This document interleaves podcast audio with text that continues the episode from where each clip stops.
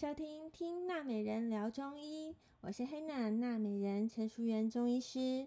我今天要讲的是惊蛰。惊蛰是二十四节气中的第三个节气，大约是在每年的三月四号到三月七号之间。惊蛰的蛰意思是说，动物或者是昆虫在入冬以来就成为冬眠的状态，或是藏在泥土当中，呈现不饮不食的状态，这个叫做蛰。到惊蛰节气的时候呢，气温会转暖，大地春雷，就是说上天会用打雷的方式惊醒蛰居冬眠的动物，所以叫做惊蛰。蒋勋老师在他的《岁月静好》这本书中，对惊蛰下了一个很美的注解，叫做“等待苏醒”。他在书上写着：“一个好浪漫的冬天过去，所有蛰伏在睡眠中的生物都要缓缓苏醒了。”节气就要交惊蛰了，蛰伏在土里沉睡的生命都要惊醒，从寒冷的黑夜里探出头来，翻个身，惊奇、讶异，笑看着大地上星星的春光。春天的消息在大树梢头上一点点要绽放了。每次看到蒋勋老师的画啊，他的文字啊，他的词，他的小说，都都让我感觉到非常的有温度。而且学习到跟生命对话的能力。嗯，来，我们言归正传，在惊蛰的节气，气温回升很快，日照时数也很明显的增加。但是因为冷暖空气交替，气候比较不稳定，早晚温差大，这时候还是要记得保暖，避免受寒。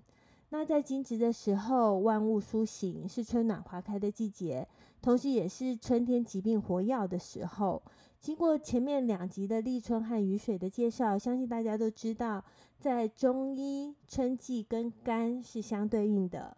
在惊蛰这个时节呢，人体的肝阳之气渐生，阴血会相对不足。养生的重点就像春天一样舒展开来，这时候我们的精神、情志和气血才会像百花齐放一样生机盎然。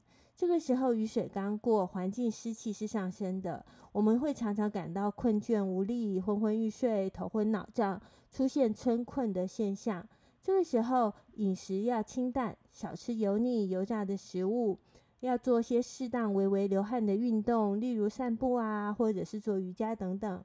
不要做过分激烈的运动，否则大汗出也会导致脾虚相应的症状。中医说肝主忧虑，所以今天我们提供大家的养生方是可以疏肝解郁的甘麦大枣汤。药材有小麦十五克、炙甘草五克、大枣三颗。我们这些药材用两千 CC 的冷水浸泡二十分钟以后，用大火煮到滚，放凉以后就可以饮用了。这个茶饮非常适合容易疲倦、气色不好、面色萎黄啊、睡眠品质不佳的人饮用。因为小麦它可以养心安神，红枣也有益气健脾、养血安神的作用。再配合清热泻火的甘草，那这里的甘草呢，是用蜂蜜炒过的炙甘草，还可以提供一些微量的元素。所以，如果你常常感到有气无力啊、心悸啊、睡眠不好，那喝一些甘麦大枣水就可以改善了。那如果你有疑虑呢，也请你请教你的中医师，看你适不适合饮用。今天听娜美人聊中医就到这里结束喽，拜拜。